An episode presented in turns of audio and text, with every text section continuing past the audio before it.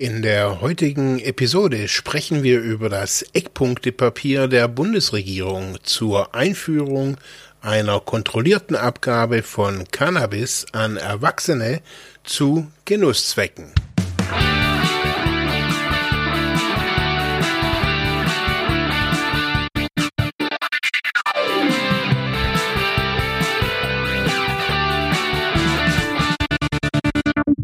Halli, hallo bei Freiheit ohne Druck. Mein Name ist der Kratz und bei mir elektronisch auf der anderen Seite ist der Mark Hasselbach. Hallo. Hallo. Ja, ihr seid in unserem kleinen, aber feinen Suchthilfe-Podcast gelandet und heute haben wir uns einem relativ aktuellen Thema jetzt angenommen, wurde jetzt in der vergangenen Woche relativ aktuell, nämlich das Thema Cannabis-Legalisierung. Da haben wir schon ein paar Folgen zu gemacht äh, wir haben auch Online-Diskussionen schon dazu gehabt und jetzt ist es passiert, dass ähm, einige Eckpunkte vorgestellt worden sind, höchstpersönlich vom Gesundheitsminister Karl Lauterbach und darüber wurde dann auch sehr viel in den Medien diskutiert. Naja, und ähm, wir wollen euch jetzt heute diese Eckpunkte nochmal kurz vorstellen, so wie sie das Bundesgesundheitsministerium auf ihrer Seite darstellt. Das verlinken, also alle Seiten, über die wir sprechen, verlinken wir euch natürlich unten in den Show Notes. Könnt ihr auch selber nochmal nachgucken. Wir haben uns auch die Pressekonferenz am letzten, oh, jetzt muss ich überlegen, am letzten Mittwoch, Donnerstag, wann war's? Mittwoch. Ich glaube Mittwoch, oder? 26. Mhm. Ja, war Mittwoch. Ähm, am Mittwoch angeschaut, ähm, in der äh, Karl Lauterbach alleine in die Bundespressekonferenz gekommen ist, also ohne Stab oder und hat da wirklich, also muss ich jetzt mal sagen, wirklich voll im Thema gestanden und da auch selbst die ja dann doch eher rigideren oder oder auch von der Haltung her klar aus der aus der Gegnerschaft kommenden Fragen aus der Presse souverän wegdiskutiert, muss man wirklich sagen. Also das hat mir insgesamt sehr schön gefallen. Also ne, also das weiß nicht, wann ich da von einem Minister mal wieder sowas ja sowas detailliert im Thema stehendes gehört habe. Ja, also also gerade wenn es in Richtung Drogenpolitik geht, ja. Ja, Marc, dann ähm, ja. schnacken wir nicht weiter rum. Also das ist der Plan für heute. Wir gehen die verschiedenen Regeln nochmal durch, äh, die Eckpunkte, mhm. äh, ordnen das auch nochmal kurz ein aus Sicht der Suchthilfe und was wir am Ende nochmal drauf eingehen, ähm, unsere Erfahrung mit der Suchthilfe, also wie die im Moment zur Cannabis-Legalisierung steht, ohne dann natürlich ne, so einen Allgemeinheitsanspruch zu haben, aber sowohl der Marc als auch ich gucken in verschiedene Ecken der Suchthilfe rein und äh, können das auch mal kurz nochmal darstellen. Ähm, ich vor allem auf der Verbandsebene kriegt ja ein bisschen was mit. Mhm.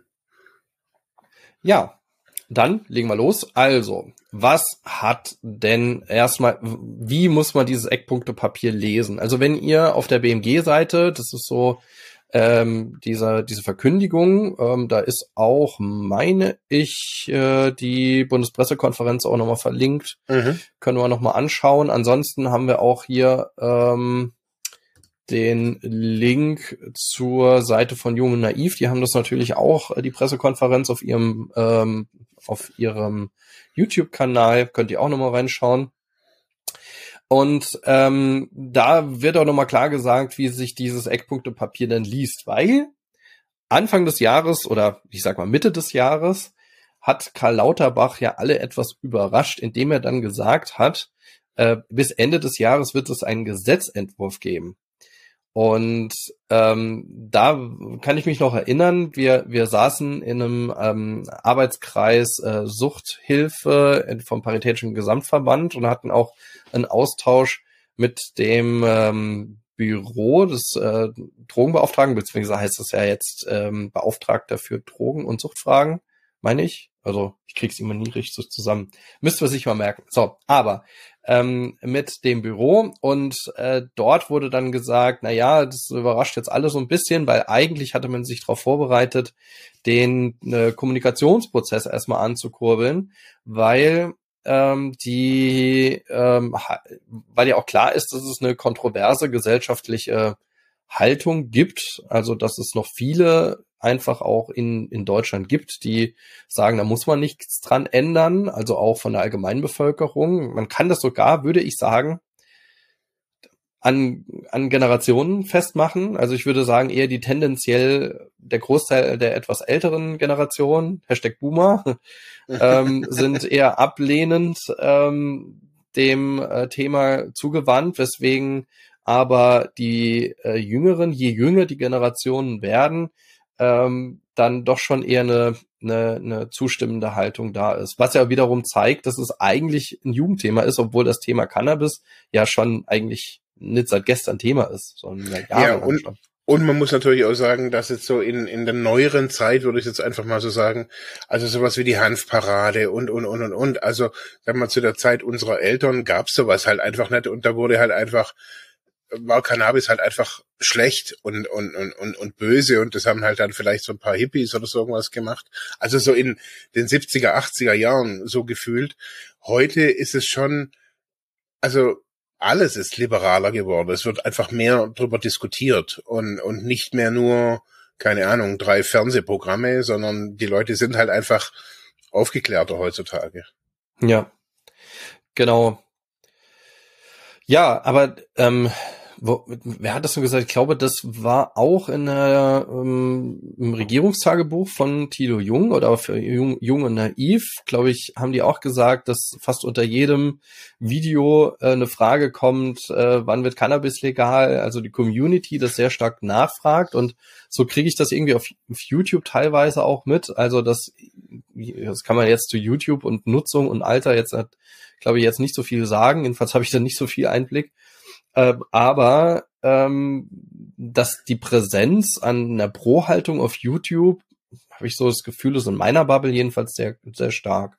Ja. Ja, wenn man sich auch so ein paar Funkkanäle anguckt, also so die, die dann doch schon eher tendenziell eher pro Legalisierung ja stark sind.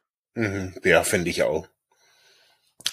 Naja, also ähm, das war trotzdem ist die Diskussion immer noch da. Also es gibt keinen gesellschaftlichen Konsens, keine, keine, keine klare Haltung. Ich, ich glaube, es gab, gab von der konservativen Presse äh, als auch mal eine Umfrage, wo dann gesagt wurde, oh, der Großteil, ich glaube 60 Prozent sind immer noch gegen die Legalisierung. Mhm. Was auch immer, was man da in den Umfragen irgendwie festmachen kann. Ich habe sowas dunkel im Kopf.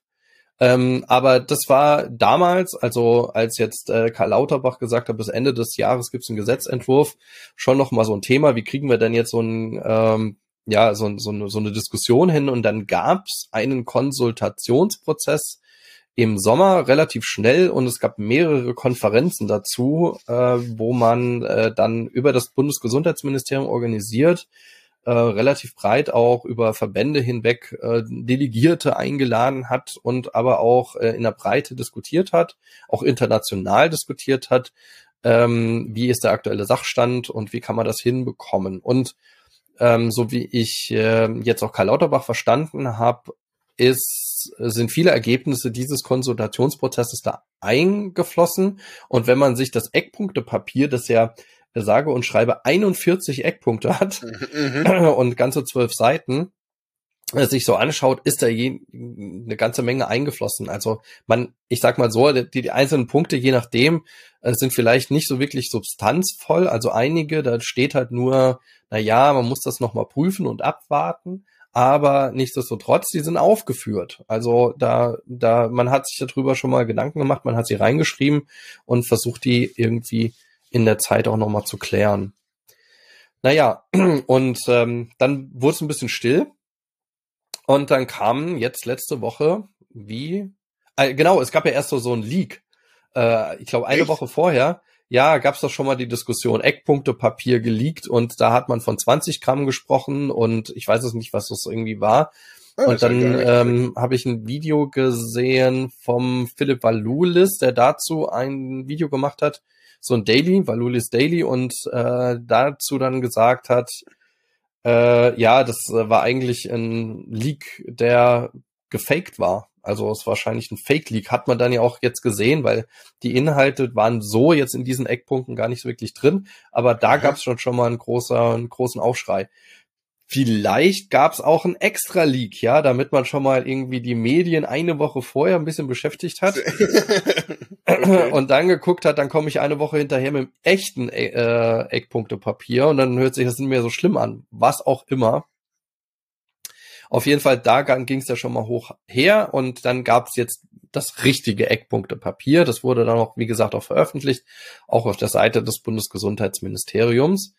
Und dazu zu sagen ist, dass das noch kein Gesetzentwurf ist. Also es ist anders als das Cannabis-Kontrollgesetz, das damals von den Bündnis 90 Grünen in den Bundestag eingebracht wurde. Das war ja ein richtiger Gesetzentwurf. Ähm, mhm. Den kann man, glaube ich, auch noch lesen da draußen, wenn ihr da noch sucht. Ähm, das ist jetzt eher ein Eckpunktepapier, das dazu geeignet ist, auf die EU-Kommission zuzugehen. Denn das war nochmal eine andere Diskussion. Ich hole euch jetzt auch nochmal mit rein. Also ich versuche jetzt mal so eine kleine äh, äh, so, so, eine, so, so einen kleinen Rückblick zu machen, was hat sich im letzten halben Jahr getan und es war ja schon eine ganze Menge. Weil nachdem das angekündigt wurde, dieser Gesetzentwurf, gab es im Sommerloch ja auch die Diskussion, äh, geht das überhaupt so schnell? Mhm. Ich erinnere mich an ein paar Videos, auch von die da oben, die gesagt haben, oh, das geht ja gar nicht so schnell, weil da ist Völkerrecht im Weg. Es gibt da irgendwie so eine UN-Verordnung mhm. äh, zu, zu Drogen und oder illegalen Substanzen. Und es gibt ähm, über das Schengen-Abkommen eine Begrenzung über den Vertrieb oder auch die kriminelle Verfolgung von Drogen und illegalen Substanzen in Europa. Ich sage das jetzt so mit meinen Worten. Wie die auch immer heißen, es müsste ich nochmal reingucken. Äh, ist jetzt auch, glaube ich, tut er nicht zur Sache, sondern das sind eigentlich diese zwei völkerrechtlichen beziehungsweise EU-rechtlichen Gründe, die über den Sommer eingeführt wurden, die gesagt haben, äh, das verhindert wahrscheinlich die Legalisierung auf diesem Wege. Mhm. Naja, und ähm, diesen Bedenken hat sich jetzt auch das BMG angenommen und äh, damit wurde Karl Lauterbach ja schon mal konfrontiert und hat gesagt, da arbeiten wir dran, auch ähm, übergreifend. Man muss ja sagen, dass äh, ich glaube zu fast keinem äh, anderen Thema äh, in der Bundesregierung über die drei Koalitionsparteien so viel Einigkeit herrscht als jetzt äh, über Cannabis, äh, die Freigabe, also dass die irgendwann kommen soll.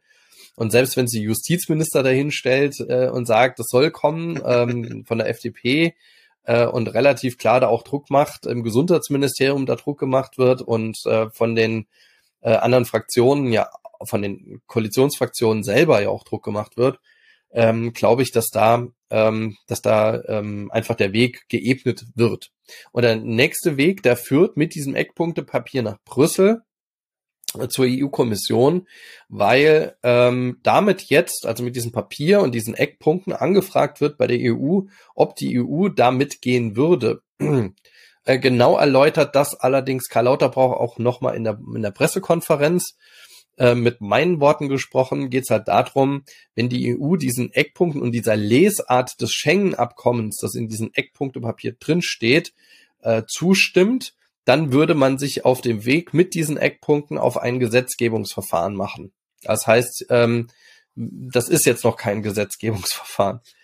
Mhm. Ähm, Im Grunde ist die Lesart die, ähm, dass man äh, dem Zweck, dass äh, es schädliche Auswirkungen aufgrund ähm, des, äh, ja, auf, aufgrund von Cannabis in der Bevölkerung gibt, dass man den mit diesem Gesetz oder mit der Freigabe weitaus besser entgegengehen kann und diese besser bekämpfen kann, als wenn man es weiter verboten hat. Ähm, das heißt auch den kriminellen Auswirkungen, sprich auch, aber auch am Ende dem Jugendschutz oder auch der Bekämpfung des Schwarzmarktes. Ähm, das war das, was ich so so im oder rausgehört habe. Mhm. Ich weiß nicht, wie du es verstanden hast. Doch, also habe ich so auch rausgehört. Also es geht schlussendlich um, um so eine grundsätzliche Steuerung auch, hat er, ähm, hat er ja auch gesagt. Also dass es ähm, darum geht, bei der EU nicht, also die wollen es einfach in trockenen Tüchern haben, damit äh, sie diese ah, wie ich gerade vorher hatte ich das Wort noch, diese Verfahren, wo, wo es dann immer wieder gibt, also wenn, wenn es nicht EU-konform ist, ähm, diese darauf folgenden Strafverfahren oder was es dann sind, die ja, wollen sie schon, ja. die wollen sie vermeiden und deswegen ähm, das jetzt quasi so einbringen. Also so, Vertragsverletzungsverfahren oder ja, irgendwas. genau, genau, genau, genau. Naja, also es, ist, es sind mehrere Hürden tatsächlich im EU-Recht, ähm, mhm. was man auch raushört. Also ich glaube, politisch haben die alle Schiss davor, dass es nicht so ein Mautdesaster wird. Also das, ja. die, die haben halt, also leider wirkt irgendwie der ehemalige Verkehrsminister der CSU immer noch negativ rein in die Bundespolitik. Ähm, selbst wenn er nicht mehr da ist, Hashtag wer braucht CSU? ja, also ähm, vielleicht auch, vielleicht, vielleicht war das auch schon so ein so eine selbsterfüllende Prophezeiung, dass er damals so viel Mist mit der Maut gebaut hat, also dass dann auch sämtliche Gesetzgebungsverfahren, die irgendwie im später irgendwie sind, die ein bisschen progressiver sind und äh, wo man die EU ein bisschen aufscheuchen kann mit, äh, dass die alle kolportiert werden damit, dass man immer sagt, oh, aber nicht so schlimm werden wie bei der Maut bitte, ja. ja, also ich glaube, davor haben irgendwie alle Angst. Ja. Yeah.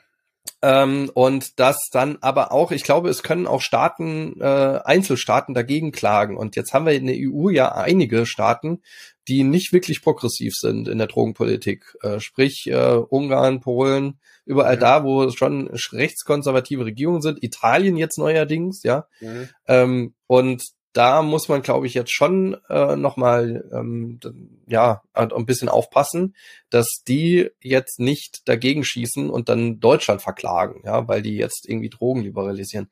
Ich glaube, das wird schon nochmal eine, eine gewisse, ein, ein gewissen, äh, ein gewisses Feedback irgendwann haben. Mhm. Frankreich wurde auch nochmal genannt in einem Podcast, die sagen, äh, wurde als, als Risiko genannt, dass, weil die auch eine relativ rigide Drogenpolitik haben, wobei ich das mhm. nicht weiß. Also wenn ihr da mehr Einblick habt, liebe HörerInnen, dann äh, schreibt uns das mal nochmal. Würde mich jetzt interessieren. Aber ähm, ganz grundsätzlich ähm, kriegen wir dadurch, und das ist ja sehr spannend, das hat Lauterbach, glaube ich, auch gesagt, eine Klärung über eine moderne Drogenpolitik auf EU-Ebene. Genau. Und das ist natürlich mega spannend. Mhm. Und ich glaube halt auch, dass Deutschland hat halt mittlerweile auch einen, einen, einen, guten Part, einfach auch in der, also einen guten Stand in der EU.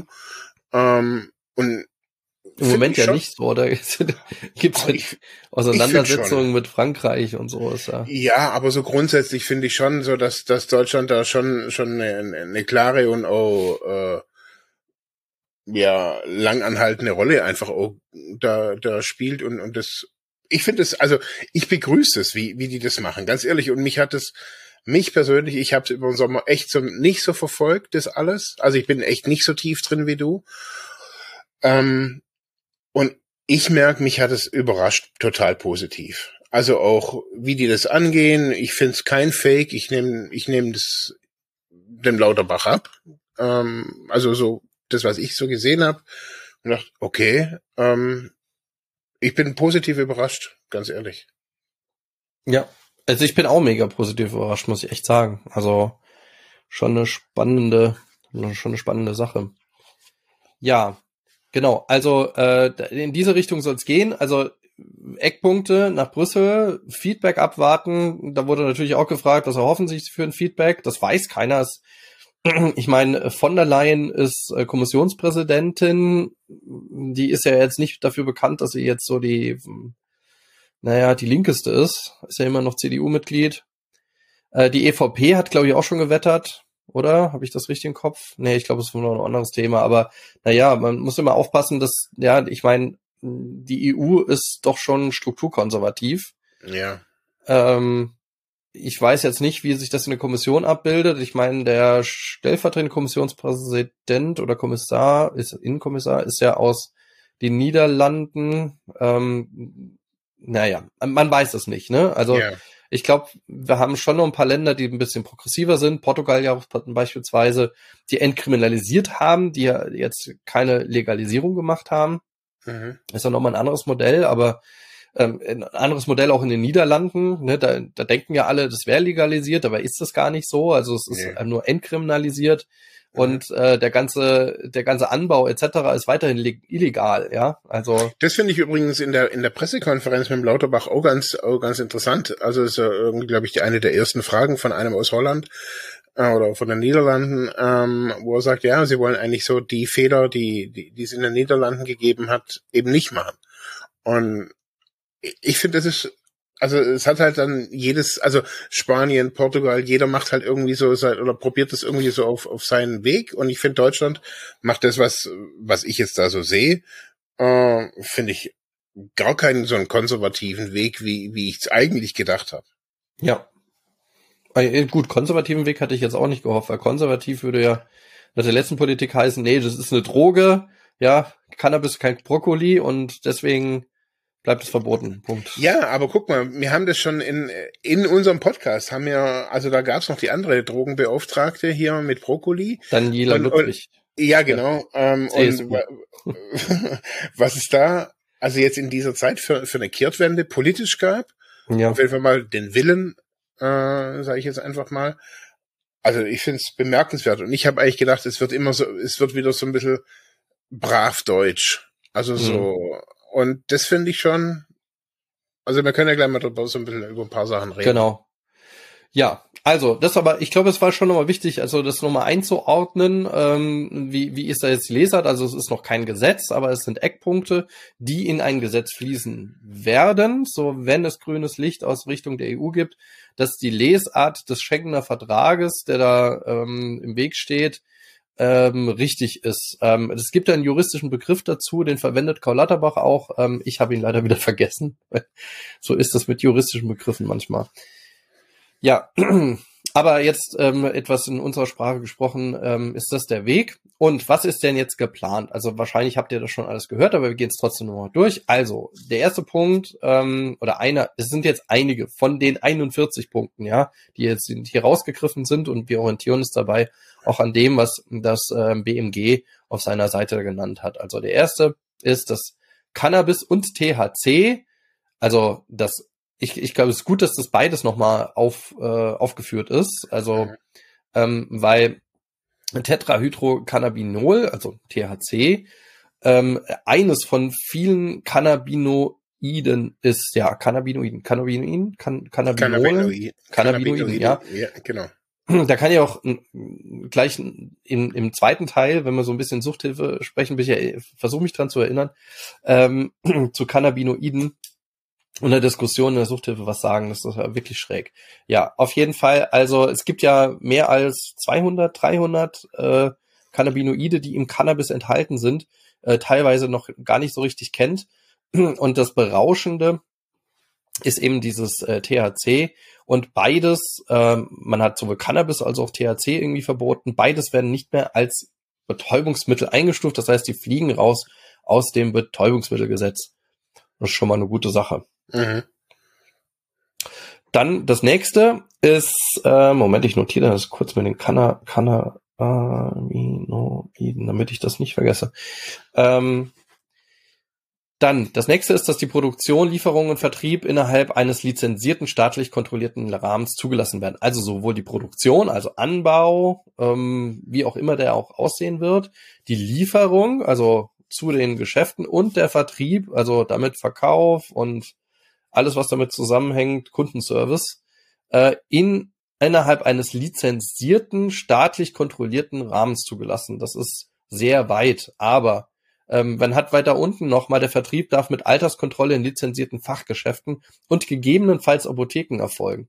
Also im Grunde ist die Idee, äh, man stellt Lizenzen aus für ja, das, was man einfach machen will. Also wenn ich das Ganze gewerblich anbauen will, wenn ich das Ganze liefern will, ähm, wenn ich einen Vertrieb dafür machen will, das heißt ein Geschäft aufmachen will, ähm, oder wenn ich das Ganze online versenden will. Ich weiß gar nicht, ob der Online-Versand zugelassen wird. Ich hab's, ich bin, habe selber gerade geguckt, aber ich habe es nicht gefunden. Es sieht so ein bisschen so aus, weil Track and Trace ähm, hm damit aufgenommen wird. Also es wurde mal, ich, ich habe es in der Stellungnahme irgendwann mal gehört, äh, dass Onlinehandel nicht zugelassen sein soll. Mhm. Aber das kenne ich nur in der Stellungnahme auch nicht von BMG. Also ähm, einer von diesen hunderten Stellungnahmen dazu. Ähm, ja, weiß ich nicht. Also solange es Alkohol-Onlinehandel gibt, soll es auch einen Cannabis-Onlinehandel geben. Mhm. Ähm, ich weiß jetzt nicht. Aber klar, ich meine, Onlinehandel kann ich auch halt alterskontrolliert machen. So, Klar. teilweise vielleicht sogar sicherer als im Geschäft. Also die ganzen E-Zigaretten-Sachen sind ja mittlerweile ja auch, also ähm, nur mit Ausweis. Ja. Naja, gut. Aber im Grunde, ich brauche auch dafür nur Lizenz. Das Ganze, das Ganze muss staatlich zugelassen sein. Wie auch immer das abläuft, da kann ich mir nur einen sehr bürokratischen Prozess vorstellen. Aber im Grunde ist es ja das, wo es drauf hinauslaufen soll. also das Ganze kontrolliert, staatlich vorgegeben und dann auch, ja, wie auch immer, äh, in engen Grenzen. Mhm. Ja, also ich glaube, das ist schon mal, äh, und da steht ja noch mal gegebenenfalls Apotheken. Ähm, die Apotheken haben sich ja gleich zurückgemeldet und gemeint, nee, äh, wir als Apotheken sind da raus. Mhm. Warte mal ab. Also ich kann es mir nicht vorstellen, dass die Apotheken ganz raus sind. Weil wenn man mal reinguckt in die Apotheken, was da sonst noch so vertrieben wird an verschiedenen Gesundheits- und was weiß ich was Sachen. Und, und es ist ja nicht nur das Rauschcannabis. Also ich kann mir ja auch genau, irgendwie, eben. ne, ähm, also was, was ja auch dabei stand, ist, dass zwar ich glaube, das steht hier nicht drin. Werbung für Cannabisprodukte. Hm. Also es stand irgendwie drin, dass, dass solche Produkte, ähm, die nicht, äh, die verarbeitet, das, äh, wie, wie beschreibe ich das? Gab es einen Begriff dafür? Die Edibles. Edible, war das Edibles? Also mhm. so Kekse, äh, ja, genau. Gummibärchen und irgendwie genau. Sachen, ähm, das finde ich auch absolut sinnvoll, weil wenn ich am Ende nicht mehr unterscheiden kann, ist das jetzt ein Keks mit oder ohne. Ich finde das mit Alkohol schon schlimm. Also, dass es hier Moscherie oder hier Rum, genau. Und sonst was gibt, ne? Äh, und das kann sich jeder kaufen, da wird nicht auf 18 geachtet, ja. Ja, nee, also das, also das finde ich, also ich kenne es jetzt halt nur von von den USA und also da ist es auch ist nicht im Walmart oder so irgendwas irgendwie verfügbar. Hm. Ja, also, aber, aber es soll, und das finde ich aus Harm Reduction Sicht gut, weil das habe ich schon anders gelesen in Stellungnahmen, es soll auch in Liquid Form angeboten werden dürfen, also ähm, zum, zum Rauchen und mhm. auch zum Schlucken einfach mhm. in verschiedenen Formen, aber äh, nur, wie gesagt, dann in, in Reinform ähm, nicht in Form von verarbeiteter Form, beispielsweise in, äh, in irgendwelchen essbaren ja, Sachen, also Gummibärchen, Brot oder was auch immer. Mhm. Und das finde ich von, von der Seite des Jugendschutzes absolut zu begrüßen, also generell des, des, des, äh, des Bevölkerungsschutzes, weil ähm, wie schnell hast du da irgendwas gegessen, was du nicht essen wolltest?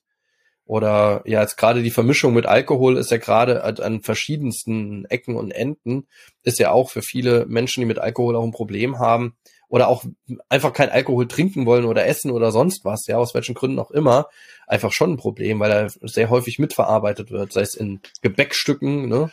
Also kaufst du ja. ein Gebäck und, und dann ist da Alkohol drin. Also ich finde Also für, ich, ich finde es nicht. Also ich, ich denke, dass, dass man diese Edible, also wenn, wenn man es offen macht, dann, dann sollte man auch das irgendwie Echt? offen machen. Du wärst für ja. Edibles tatsächlich? Ja, also jetzt nicht für mich, aber ich denke, dass es einfach viele gibt, besonders heutzutage, wo der, wo der Trend weggeht vom, zum Rauchen, ähm, auch in der Cannabis-Szene. Also wird's auch da ähm, immer ich sage jetzt mal in Anführungsstrichen, gesünder. Viele Konsumenten, ich kenne es jetzt einfach von den USA, also gerade die Veteranen, die rauchen einfach nicht und wollen einfach auch nichts zu rauchen und für die sind Edibles besonders gut. Ah ja gut, du kannst ja aber doch dann, dann Liquids zum Träufeln holen und träufelst du auf dein Brötchen drauf. Ja, aber äh, du musst es ja, weißt du, du musst es ja unter einem Service unter einem Marketing-Charakter sehen. Nicht jeder will einfach nur so sein, sein, sein, sein blödes Gras, sondern es gibt halt nachher irgendwie 50 Grassorten und, und es wird halt ausgesucht, für was, für welchen speziellen Fall. Also, also so machen die das in den USA. Für welchen Fall, also nehme ich das jetzt einfach nur als Genusscannabis oder ist es eine medizinische, medizinisches Cannabis mit mehr CBD äh, drin, und so weiter, Vollspektrum, bla bla bla.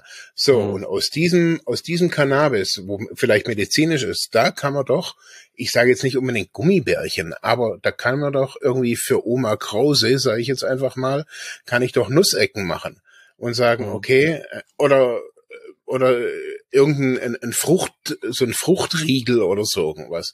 A, jetzt nicht um das wieder in so einer medizinischen oder chemischen Version zu haben, ha, ich träufel das irgendwie drauf, sondern sagen, okay, hey, ich, ich hol mir da wie so ein Energy Bar. Ähm, ich hol mir halt dann so ein, so ein Cannabis Bar. Ähm, und die sehe ich dann wirklich in der Apotheke, wo ich sage, okay, und die sind nicht zu unterscheiden mit, also ich gehe nicht in die Apotheke und kaufe Gummibärchen. Also wer das macht. Ja gut, es gibt ja schon so Hals, Halsdrachen oder Hals, Hals Halsbonbons, die so wie Gummibärchen sind, oder? Ja, aber, aber wenn, eben, aber ich gehe dann nicht hin und sage, okay, ich hätte gern ein, ein, ein, ein paar Gummibärchen und dann sagt die, oh ja, also es gibt welche mit 30 Prozent Cannabis. Äh, also das ist, finde ich, so ein bisschen Illusion. Ich glaube, man muss den Leuten auch so ein bisschen, also so erlebe ich ja auch dieses Eckpunktepapier, man, man gesteht den Menschen auch zu, dass sie das kontrollieren können auf einer Ebene.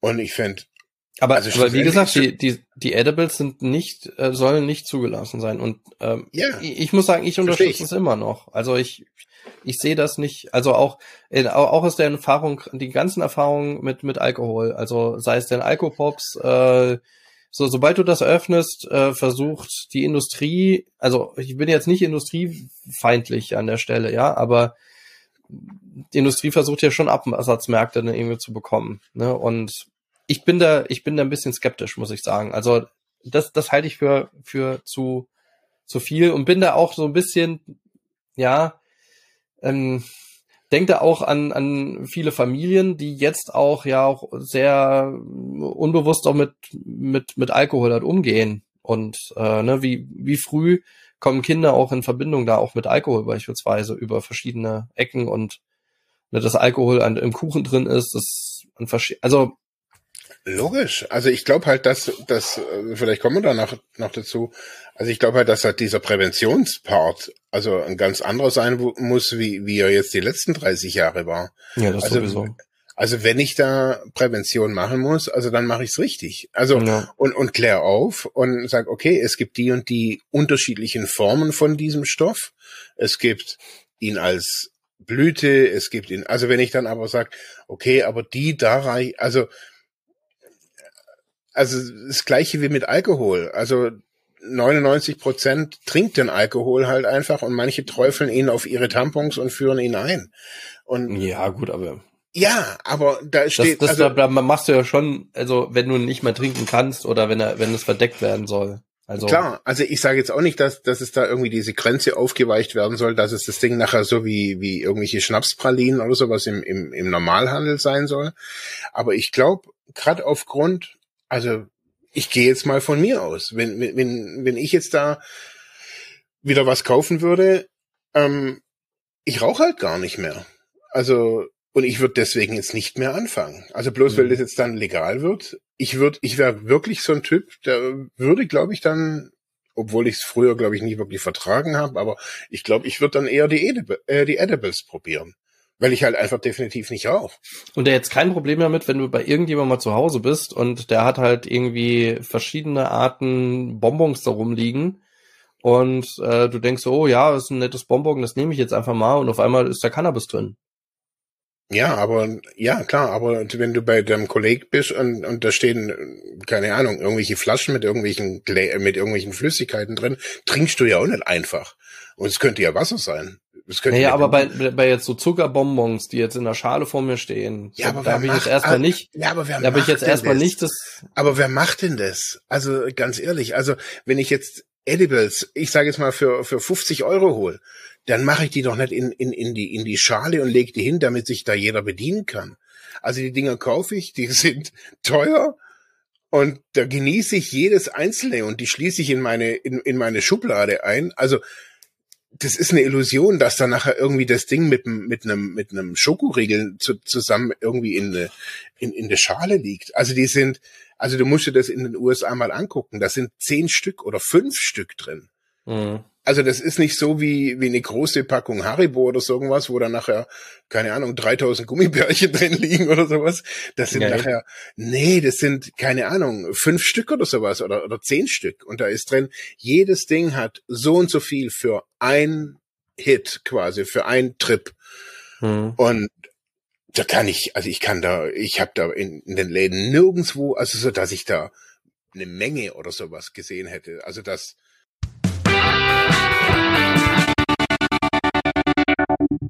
Hey Leute, eine kurze Info zwischendurch. Wir wollen, dass unser Podcast werbefrei bleibt und daher haben wir eine kleine Spendenseite eingerichtet bei Better Place. In den Show Notes ist der Link. Klickt doch da drauf und lasst uns eine kleine Spende da. Danke und jetzt geht's weiter.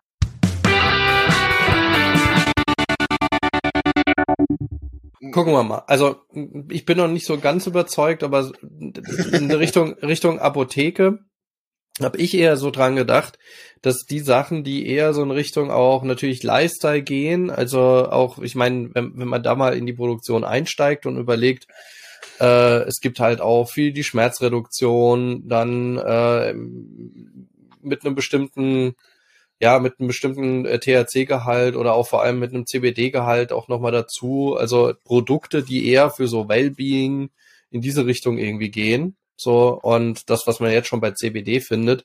Und ich glaube, solche Sachen wie, wie das oder auch, naja, Cremes, weiß ich jetzt nicht, ne? Das wird ja im weitesten Sinne ja auch Edibles wahrscheinlich sein. Aber ähm, dass eher solche, solche Produkte da dann in der Apotheke aufschlagen.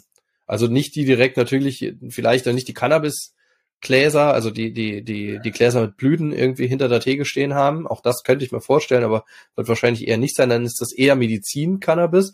Und das finde ich jetzt auch nochmal gut wiederum, dass die medizinische Anwendung da an der Stelle dann auch bei den Apotheken dann noch mal gestärkt wird. Also, dass mhm. da irgendwie diese Beißhemmung verloren geht, dass sich da jemand Medizin-Cannabis auch besorgt und ähm, dann auch nutzt. Mhm. Ja, naja, gehen wir mal äh, weiter. Also ähm, wir sehen, wir kommen da, kommen da wirklich, gucken wir, wie wir durchkommen. Also drücken ein bisschen auf die Tube. Also dann äh, der große äh, Punkt ging dann darüber über die Höchstmenge, also Erwerb und Besitz ist im Moment verboten. Ähm, beziehungsweise Be Besitz zum Eigenbedarf ist erlaubt, allerdings muss man es ja irgendwie erworben haben oder muss ja irgendwie dazugekommen sein, das ist dann das Problem. Ähm, und irgendeiner macht sich in der Kette immer strafbar. Ähm, so, und da ist die Höchstmenge von 20 bis 30 Gramm genannt. Ähm, das Genusscannabis steht auch dahinter. 20 bis 30 Gramm Genusscannabis, ob jetzt hier mit welcher Zusammensetzung auch dieser Cannabis auch immer sein wird. Zum Eigenkonsum im privaten und öffentlichen Raum werden straffrei ermöglicht. Ich finde, das ist auch schon eine ganze Menge drin. Also zum Eigenkonsum, also dass ich selber konsumiere. Hm, die Frage ist, kann ich es weitergeben? Äh, das kann nee, das da, glaube ich, auch nicht so klar äh, raus, habe ich nicht so klar gelesen. Nee, doch steht drin, dass es nicht geht. Es geht nicht? Mhm. Ne, das wird ja schon auch so ein Ding sein. Ich glaube, das wird nicht realistisch haltbar sein, weil ähm, also auch da im Vergleich zum Alkohol, ähm, ich kann eine Flasche Wein als Präsent verschenken, das ist überhaupt mhm. gar kein Problem. Mhm. Ähm, und hier mache ich dann einen Unterschied oder was? Also ne, lese ich aber so nicht raus. Also der Erwerb und Besitz, äh, ich darf es halt nicht also wenn ich es jetzt weiter verkaufe, bin ich ja wieder Händler, weißt du? Ja, verkaufen geht's ja nicht. Also ich nehme, was ist ich für, genau, verschenken. Ich, ich habe, was ist ich, fünf Gramm steht da in einer kleinen Tüte drin im, im Regal. Das ist mit einem, mit einem schönen, in einem schönen Präsentkorb, ja. ja habe ich einfach fünf Gramm Cannabis noch mit dabei. Viel ja, Spaß. Biogras aus, aus, aus der Pfalz. Aus Landau, genau. Echtes Ländächer, oh Gott, nee, ich, ich fange es gar nicht an, irgendwie in, in äh, Dialekt zu versuchen. Ja, aber echtes, ähm, echtes Landauer Gras. Ähm, naja, ähm, also das, das ist nochmal eine Frage. Ich glaube, ich habe gelesen, dass es ermöglicht sein soll, auch in, in dieser Menge, also 20 bis 30 Gramm. Und dass natürlich auch die Weitergabe möglich ist. Ähm, wenn das nicht der Fall sein sollte, dann ist schon wieder schwierig von der Durchführung. Aber ich finde diese Menge erstmal 20 bis 30 Gramm komisch. Also man, letzte Woche in diesem Leak hat man von äh, 20 Gramm geredet, jetzt ist bis 30 Gramm. Also ich interpretiere das so, dass die Mindestmenge 20 ist, also so mindestens als Antrag quasi so in die EU, mindestens 20, höchstens 30. Mhm. Und irgendwo dazwischen wird man sich treffen. Vielleicht werden es mhm. 25. genau. Ja, aber ist ja schon eine ganze Menge. Also, wenn man überlegt, 25 Gramm, ähm, die, die Frage ist, äh, also was ich bisher immer gesagt habe in, in verschiedenen Diskussionen, äh, mir wäre es eigentlich lieber, wenn man zwischen gewerblich, nicht gewerblich unterscheidet. Ähm, und da dann nochmal schaut, ähm, wie, wie, wie hier dann, also das gewerbliche, unlizenzierte Vertreiben und Vergeben, ähm, das wäre auf dann ja dann strafbar. Also hier danach auch. Also ich habe keine Lizenz ne, und mhm. stell's halt her und verkaufe es dann irgendwie unter der Ladentheke. Das ist ja dann Schwarzmarkt, also quasi Drogenhandel. Ähm, und ähm, hier weiß ich nicht, was das mit dieser Grammzahl einfach soll. Also ich glaube, die Kriminalpolizei oder irgendwie Polizei hat sich ja schon zurückgemeldet und hat gemeint, naja, wie sollen wir das denn kontrollieren mit den 20 bis 30 Gramm? Da müssen wir trotzdem kontrollieren. Also, ne, wenn hat jemand was dabei, dann müssen wir das wiegen. Wie viel ist es und so weiter. Ich kann es mir halt vorstellen, dann sind natürlich, gibt es halt nicht mehr als 30 Gramm in den Tüten. Genau, also ja, da so, ne? das steht auch irgendwo drin in einem Eckpapier, äh, also dass ich halt pro Kauf, pro Person nur maximal eben diese 30 Gramm kaufen kann. Ja, genau, ja, ja, ja, ja. Meine, das heißt natürlich, dass ich am nächsten Tag dann halt wiederkommen kann, theoretisch, und wieder 30 Gramm kaufen kann. Ja. Naja, also, ah ja, hier steht's ja nochmal, das sollte eine Interpretations, eine Interpretationsbeilage, Interpret, wie heißt das? Eine Interpretationserklärung, so. genau, eine Interpretationserklärung soll es sein oder geben ähm, auf europäischer und internationaler Ebene. Ja, jetzt suche ich das gerade mal, was da drin steht mit den 20, 30 Gramm Sanktionierung. Hier. Aha. So. Harzflüssigkeiten. Eigenanbau zum Eigenkonsum, das ist dann der nächste Punkt. Da steht aber auch hier nochmal drin ähm, ist auch erlaubt. Äh, hier auf der Hauptseite steht ein begrenzten Umfang, bedeutet, ähm, ich glaube, drei Pflanzen pro erwachsener Person wurde genannt. Drei blühende Pflanzen. Ja, stimmt. Drei weiblich blühende Pflanzen. Genau. Drei also man weiblich. Kann, also man kann sich da dann schon zehn, zehn Pflanzen anziehen. Also so ist es ja in Österreich auch. Ähm, dass ich die halt 18 Stunden, glaube ich, oder sowas, oder 20 Stunden beleuchten muss. Ähm, und erst wenn ich die in die Blüte bringe, zählt es quasi, was die da schreiben. Na, das weiß ich jetzt nicht. Ich glaube, es sind diese weiblichen Pflanzen. Nein. Die weiblichen Pflanzen sind gemeint. Nee. Das steht hier, dass es. Also männliche Pflanzen braucht ja sowieso keiner. Ja. Wer braucht Männer? ja, also, also in begrenztem Umfang auch hier, also ich denke, das ist auch noch eine, eine ganze Menge. Also mehr, glaube ich, als dass man irgendwie erwartet hat. Ähm, geplant war ja auch, dass es gar keinen privaten Anbau geben darf. Da gab es ja auch genau. schon Stellungnahmen dazu. Privatraum mhm. gar nicht. Und äh, was ich auch gelesen habe in vielen Stellungnahmen war, ähm, weil wir eben über Edibles geredet haben, ähm, dass nur ähm, das Pflanzencannabis verkauft werden darf. Also nur die pflanzlichen Bestandteile, eventuell noch das Harz. Also ähm, und ansonsten nichts. Ne? Also das heißt, ich hätte am Ende nur quasi die Rauchform oder ich müsste halt irgendwie das und das es aber das, ich meine, am, am, am meisten wäre dann die Rauchform gewesen. Und das Problem dabei ist ja, dass man ähm, da die äh, meisten Probleme auch ähm, hat, äh, durch das Rauchen einfach. Also mhm. ja. Gut. Und im öffentlichen Raum wird es halt auch erlaubt, also das den, den Eigenkonsum. Da bin ich noch gespannt. Ich glaube, das wird noch geprüft. So was sagte auch Karl Lauterbach, ähm, dass im, äh, im privaten, äh, im, im öffentlichen Raum, also auch in den Fachgeschäften, ob da konsumiert werden darf, das steht noch nicht so ganz klar. Naja, so. Ähm, dann haben wir das auch, auch, was ich auch klasse fand, das stand jetzt hier als nächster Punkt. Laufende Ermittlungsstrafverfahren ja. ähm, sollen zu den nicht mehr äh, strafbaren Handlungen beendet werden. Und dass man sich sogar eine Amnestie überlegt für diejenigen, die da we wegen Cannabis ähm, und nicht in Kombination mit weiteren kriminellen Handlungen aber wenn es nur wegen Cannabis, Cannabis-Konsum, ähm, Vertrieb, Erwerb, dass äh, da, dass wenn man damit äh, betroffen war, wenn man davon betroffen war und strafrechtlich betroffen war, dass das möglicherweise eine Amnestie werden könnte mhm. für die Fälle. Ja, das haben sie in, den USA, in den USA doch auch irgendwie gerade irgendwie, habe ich irgendwann mal gehört, auch gerade gemacht. Ja. Dann die nächsten Punkte sind dann noch, dass die Werbung verboten ist für Cannabis-Produkte. Das war aber von vornherein klar. Mhm. Ähm, Werbe- und Vertriebsbeschränkungen, wobei hier, ja, Vertriebsbeschränkungen insofern, dass sie halt nur in bestimmten Geschäften äh, vertrieben werden dürfen und lizenziert werden müssen, etc. Äh, Vorgaben festgelegt, um Qualität und Reinheit sicherzustellen. Ähm, das hat ja auch dann mit der Kontrolle zu tun. Alters, Mindestaltersgrenze wird das Vollendung des 18. Lebensjahres festgelegt, also 18. Ich halte das für einen Riesenerfolg, auch, äh, dass das auch so verhandelt wurde.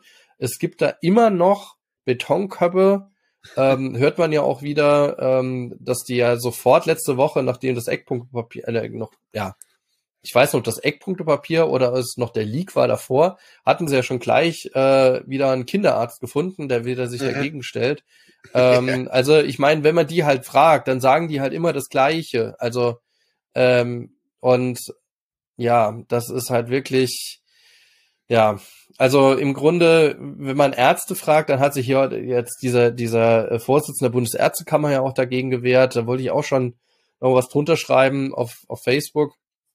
Äh, und dann äh, habe ich aber schon gesehen, dass so viele da so auch ähm, ja Kommentare, die meines Erachtens mal, mal in die richtige Richtung gegangen, gegangen sind, darunter gesetzt haben, dass ich schon gedacht habe, nee, okay, also muss man jetzt auch nicht mehr nochmal zusätzlich kommentieren, so ein Schwachsinn. Also ähm, das ist echt, äh, da, da muss man echt sagen, die, die Presse wirft sich sofort auf oder springt sofort auf diejenigen, wo man ganz genau weiß, dass sie eine gegenteilige Meinung haben und pushen die dann in, äh, in den Headlines. Also mhm ich kann da nur immer wieder den Kopf schütteln, warum man sich denn da so drauf stürzt. Also klar, man will halt Clickbait haben und sobald genau. da was von der Bundesregierung was kommt, findet man irgendeiner, der dagegen ist und bei Cannabis ist das ja so simpel eigentlich.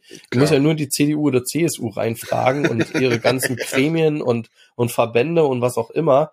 Und äh, irgendein ein, ein Mokel finde ich halt immer. Ja, so ja, logisch, frag doch mal einen Kinderarzt, ob er Cannabis freigibt. Äh, also, naja. Ähm, dann soll es eine, eine besondere Verbrauchssteuer geben, eine Cannabissteuer ist vorgesehen.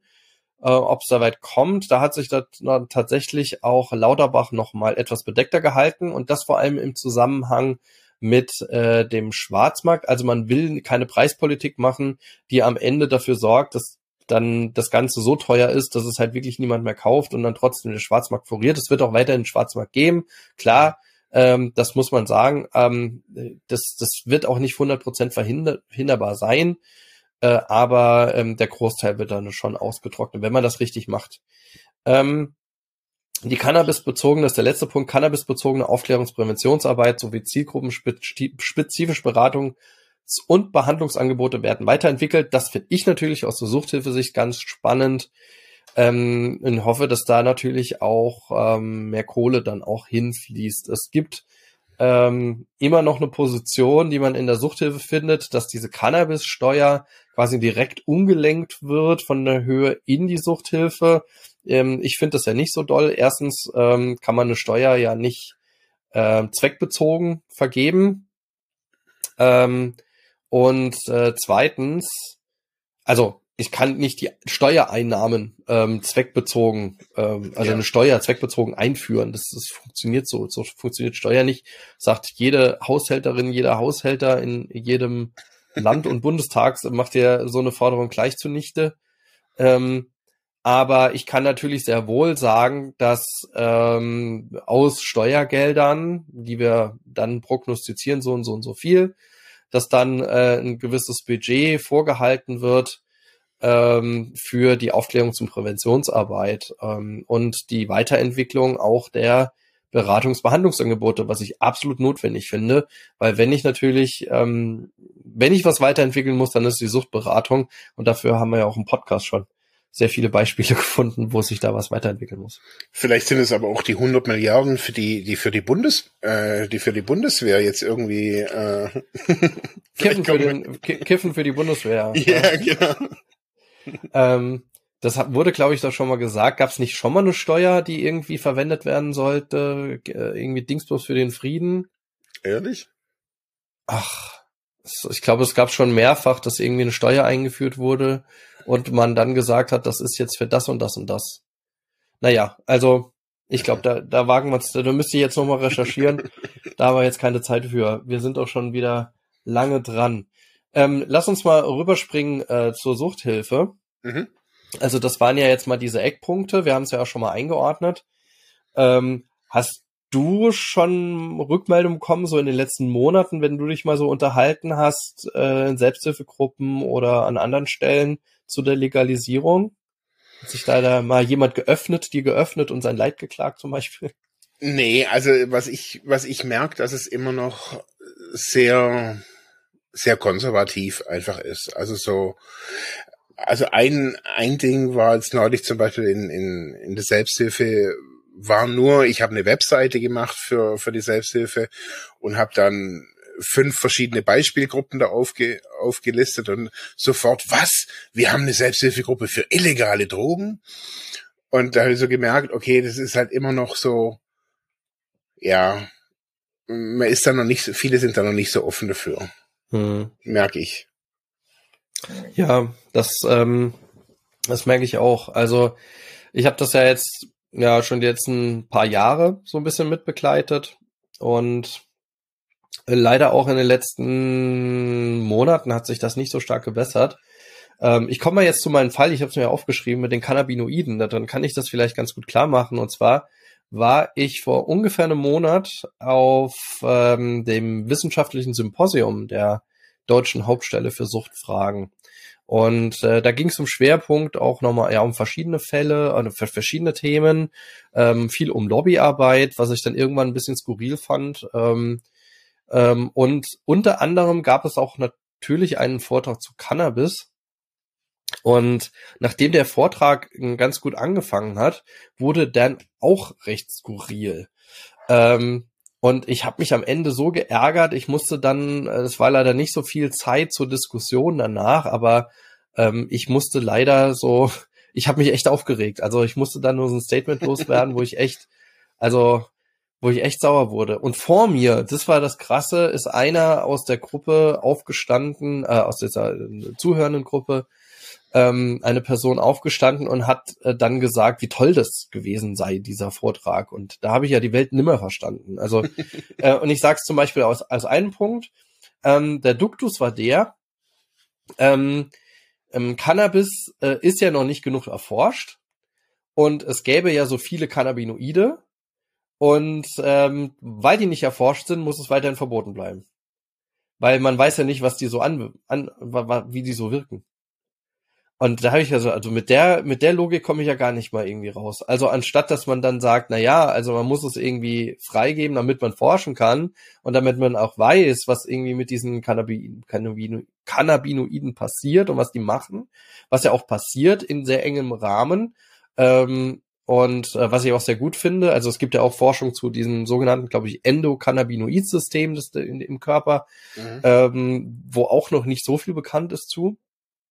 Und anstatt dass man sagt, naja, man, man, man stützt dann die Forschung daraus, sagt man, nee, man muss das alles verbieten, weil man kennt's ja nicht. Also da habe ich ja nicht mehr ausgehalten. also und und äh, äh dann, dann kam, dann wurde es immer skurriler. Dann wurde gesagt, na ja, da seien ja auch ähm, wirtschaftliche Interessen dahinter an der Freigabe. Und da habe ich gesagt, ja, richtig. Natürlich sind da wirtschaftliche Interessen dahinter. Was auch, warum auch nicht? Also Mhm. Ähm, wie sollte ich es denn anders freigeben? Ähm, also man, man kann es auch durch den Staat dann kostenlos abgeben. Von mir aus, ja.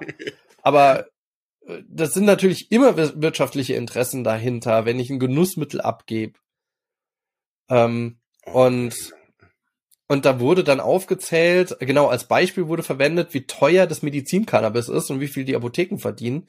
Und da habe ich gedacht, also, also was, welche Sachen werden hier zusammengeworfen? Ne? Also mhm. ähm, erstens gibt es gar nicht so viele Apotheken, die das irgendwie abgeben. Jetzt, das war das so mein letzter Stand. Gerne mhm. schreibt uns immer in die Kommentare oder schreibt uns das, wie eure Erfahrung ist. Aber meine Rückmeldungen waren immer die, dass erstens Ärzte, äh, Ärztinnen es ungerne verschreiben, weil es ja immer mhm. noch böse Drogen sind, äh, als Medizincannabis, die dies verschreiben.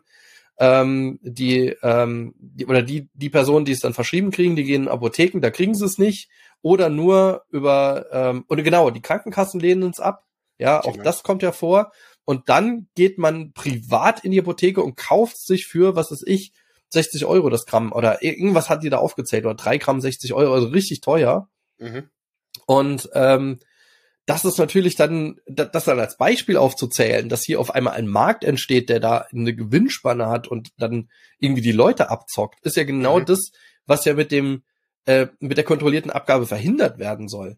Und da denke ich mir, so einer äh, oder so eine Person äh, hält dann hier de, de, so einen Vortrag auch vor der deutschen Hauptstelle für Suchtfragen und dann steht da noch einer auf aus der aus der zuhörenden Gruppe und sagt, wie es für ein toller Vortrag. Ich ich halte die Welt nicht mehr aus, äh, wirklich. Ich habe echt die Welt nicht mehr verstanden.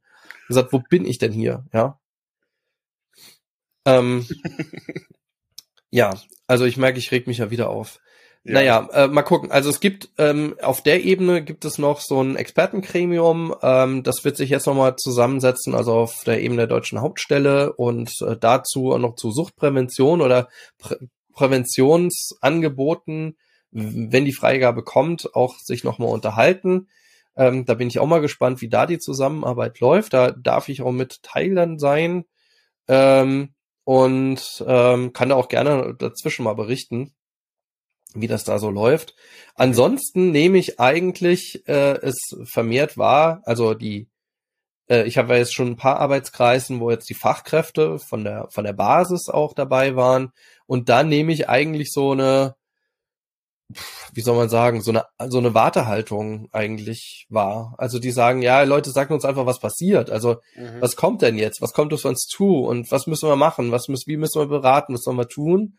Mhm. Ähm, also so ein bisschen so eine, ähm, ja, also keine negative Haltung, sondern eher so eine Haltung, ähm, ja, ähm, ja, ich, ich, so eine Unsicherheit einfach. Die brauchen sie an, eine Ansage. Ja. Ja. Ja, ja. Ja, vor allem, ich meine, ich meine, wenn ich, wenn ich das halt jetzt seit, seit 20, 30 Jahren oder noch länger irgendwie immer so beraten habe mit, das ist illegal und hör auf und ähm, vielleicht in Teilen auch mal so eine zieloffene Suchtarbeit gemacht habe, gerade im niedrigschwelligen Bereich. Aber das ist ja nicht die Masse, ne? sondern ja. die Masse hat irgendwie gesagt, ne, aufhören und am besten ganz aufhören. Oder ähm, was man ja auch sehr häufig hört, ist, dass Jugendliche ähm, oder jetzt gerade junge NutzerInnen ähm, durch die Strafverfolgung dann in der Suchtberatung gelandet sind. Mhm. Und ähm, da habe ich jetzt auch schon die äh, die Position gehört, ah ja, dann kommen die ja gar nicht mehr. Wie erreichen wir die denn ohne Strafverfolgung? Und da denke ich mir, meine Güte, also ich brauche doch als Suchthilfe keine Strafverfolgung, um die Leute zu mir in die Beratungsstelle zu kriegen, sondern muss ich mir selber Gedanken darüber machen, wie erreiche ich die Leute und welche Mittel habe ich dazu zur Verfügung. Mhm. Und die, die, die Polizei oder auch die, die Staatsanwaltschaft als verlängerter Arm der Suchthilfe, also ich bin da skeptisch. Also ich finde das nicht so gut.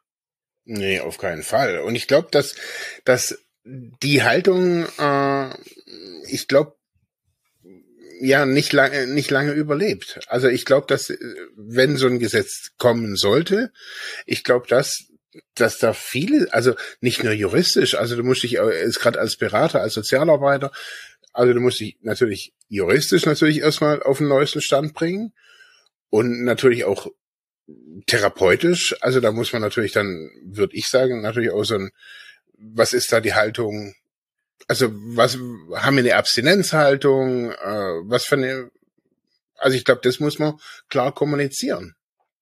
Ja. Also, weil ich finde, also jetzt gerade bei uns damals, wo ich, also ich habe ja auch vor 20 Jahren Therapie gemacht, aber ich war damals geschockt, zum Beispiel, als ähm, dass zum Beispiel Red Bull, also Energy Drinks, ähm, als Rückfall gelten.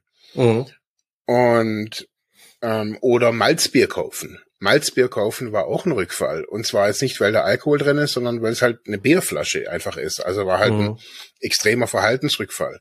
Das wurde zu uns kommuniziert und ich glaube, wenn, wenn das in der Therapieeinrichtung kommuniziert wird, hey, was danach ist, ob das legal ist, hey, jetzt gilt erstmal hier, während du hier bist, ist Abstinenz oder in der Prävention kann man ja auch. Also ich glaube, man muss sich da halt auf neu, also das ist halt die, die Gesellschaft, die, die verändert sich halt durch, durch solche Gesetze und, und ich habe es gestern auch erst mit Online-Beratern gehabt, so wo die gesagt haben, ja, also jetzt über den Sommer war nicht so viel los. Und wo ich denk, hä? Und dann habe ich mir die Webseite von denen angeguckt und da sage ich, na ja, also sie bewerben ja auch ihre Online-Beratung quasi gar nicht, sondern schreiben überall auf jeder Seite, bitte kommt in die Beratungsstelle. Und ich glaube, eben jetzt auch hier ähm, muss man natürlich dann gucken, okay, wo, wo sind die Leute, die vorher die Strafverfolgung oder die Polizei quasi ge gebracht hat? Wie, wie können wir Kontakt mit denen aufnehmen? Ja, eben. Also das ist echt, ähm, ja, also es ist echt so ein heißes Thema. Also des, deswegen ist es einfach so, dass, dass diese Frage rund um Prävention, Beratung äh, und wie soll es da weitergehen, halt schon eine, eine ziemliche Brisanz hat einfach in der in der Suchthilfe an sich. Ähm, auch die Frage natürlich, wann wird jemand in die Suchtklinik eingewiesen? Ne? Da hast du natürlich über so einen Weg, ähm, Cannabiskonsum und er ist illegal und dann musst du mal in Therapie gehen. Ähm, ich weiß nicht, wie viele Fälle das sind, die so über den Weg auch äh, in die Therapie geschickt werden, weil im Moment es ja weitläufig so gilt, du rauchst Cannabis und machst das in Anführungszeichen regelmäßig, also einmal die Woche oder zweimal und dann bist du schon abhängig. Also das ist ja diese Verknüpfung illegale Substanz, äh, Konsum, ja. Abhängigkeit oder Sucht, genau. ne? so was ja nicht stimmt, also in keinem Fall, ja. Ja. Und das aber aus den Köpfen rauszukriegen, ist halt halt me mega schwer und vielleicht gelingt es halt dadurch bei Cannabis. Deswegen sei, war ich sehr froh, dass äh, unsere Sprecherin von der Landesstelle für Suchtfragen, das verlinken wir auch hier unten, äh, es gab einen SWR-Beitrag dazu, zu der Frage, wie sieht Rheinland-Pfalz die ganze Sache mit der Cannabisfreigabe und unsere Sprecherin von der ähm, Landesstelle für Suchtfragen, die Annette Schilling, hat da auch das Wort Konsumkompetenz in den Namen, äh, in den, äh, in den, in den Mund genommen, was ich sehr, sehr feiere. Ja, also sondern gesagt, so wie, äh, so wie wir eine Medienkompetenz brauchen, brauchen wir auch eine Konsumkompetenz. Mhm. Und das wird vielleicht auch den, den Roman freuen von Sucht und Ordnung, der ja ganz viel zu Konsumkompetenz auch immer wieder vorträgt, ja, ähm, ähm, das Thema Konsumkompetenz oder auch Risikokompetenz ist jetzt auch in der Suchthilfe äh, ja, angekommen oder auch schon stärker angekommen. Äh, und äh, ich bin sehr froh, dass das bei uns auch in Rheinland-Pfalz wenigstens auch auf dieser Ebene angekommen ist. Komische, also kann, das kann ich nochmal sagen, ähm, wir haben auch eine Landesstelle, das sind ja dann äh, die verschiedenen äh, jetzt in Rheinland-Pfalz sind die verschiedenen Wohlfahrtsverbände dort äh, zusammen und ähm, andere Träger, die ja Suchthilfe äh, betreiben, unter anderem auch die Sucht-Selbsthilfe. Und über die Verbände hinweg und alle, die da sind, haben wir da schon eine relativ klare Haltung. Also da gibt's jetzt eigentlich keine, keinen großen Streit über das Thema Freigabe und äh, mhm. so, sondern das sieht man ja auch da drin, also dass, dass die äh, Annette sich äh, hier äh, auch als, als Landesstelle auch äußern konnte. Ähm, ich weiß, sie ist auch da eine sehr furchtige, vorsichtige Person und würde da wahrscheinlich noch dreimal uns auch noch mal fragen, ob das in Ordnung ist. Aber hier äh, sieht man ja auch klar, dass das, äh, dass das einfach Konsens ist und das finde ich sehr schön. Ne? Also dann mhm. und, und äh, ich finde auch so, sowas ähm, lebt es natürlich auch ein bisschen vor. Also auch hier das nochmal deutlich zu sagen, hier es gibt einen Konsens über die Suchthilfe oder als ich sag mal, die Landesstelle für Suchtfragen als Sprecherin äh, der Suchthilfe in Rheinland-Pfalz, ähm, als Gremium, das dafür steht, über auch die Suchtpolitik, ähm, das da sagt, ähm, wir brauchen Konsumkompetenz und wir befürworten die Freigabe. Mhm. Ähm, steht das sogar im ersten Satz und jetzt gehe ich, geh ich zur Presse über, weil das mag ich überhaupt nicht. Der erste Satz in dem Abschnitt äh, erstmal Überschrift äh, ist der letzte in diesem Artikel, das verlinken wir auch unten, ähm, ist dann unten Landesstelle für Suchtfragen Doppelpunkt brauchen Konsumkompetenz. Das ist die Überschrift, die der SWR schreibt und dann darunter unterstrichen ausgerechnet die Landesstelle für Suchtfragen in Rheinland-Pfalz befürwortet die Freigabe von Cannabis. Ausgerechnet, ja. Ausgerechnet. Also und darüber im Artikel die CDU-Fraktion lehnt Cannabis-Freigabe ab. Ach, das hätte ich ja jetzt nicht gedacht. Das war surprise, surprise. Ja, also unfassbar da. Ja, die Freigabe wäre das falsche Signal und der falsche Weg. Ja, aber pff, äh, Für wen?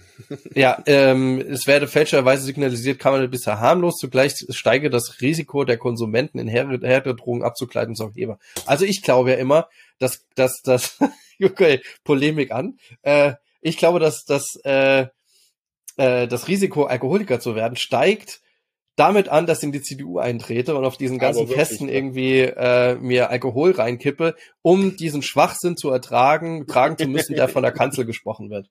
Also Polemik wieder aus. Also wenn ich so einen Mist höre.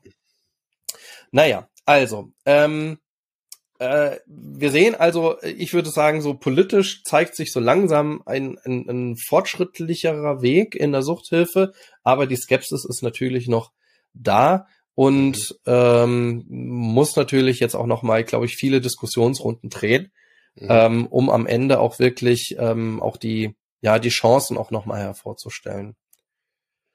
Ja, und mh, mm, ich glaube, ein hartes Brett wird auf jeden Fall die Diskussion auf der Ebene ähm, Deutsche Hauptstelle für Suchtfragen.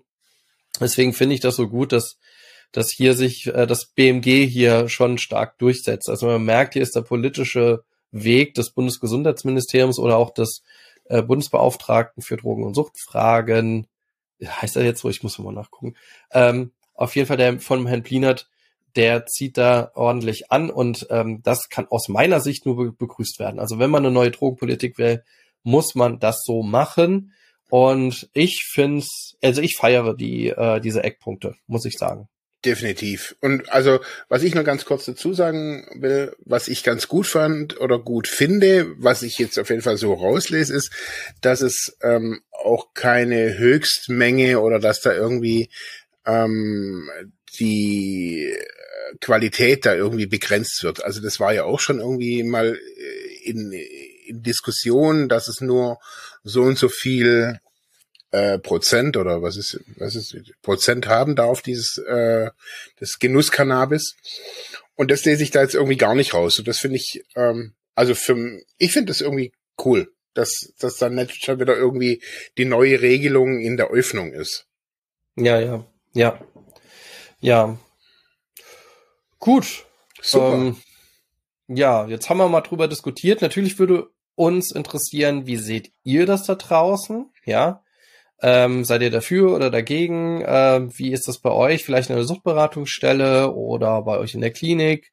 Ne, ähm, wir haben immer mal wieder ja auch, äh, wir begegnen immer wieder Fachkräfte, die mal der einen oder der anderen Haltung sind, aber auch natürlich ähm, ehemalige Konsumierende, ähm, die auch eine relativ strikte Haltung dann auch haben dazu.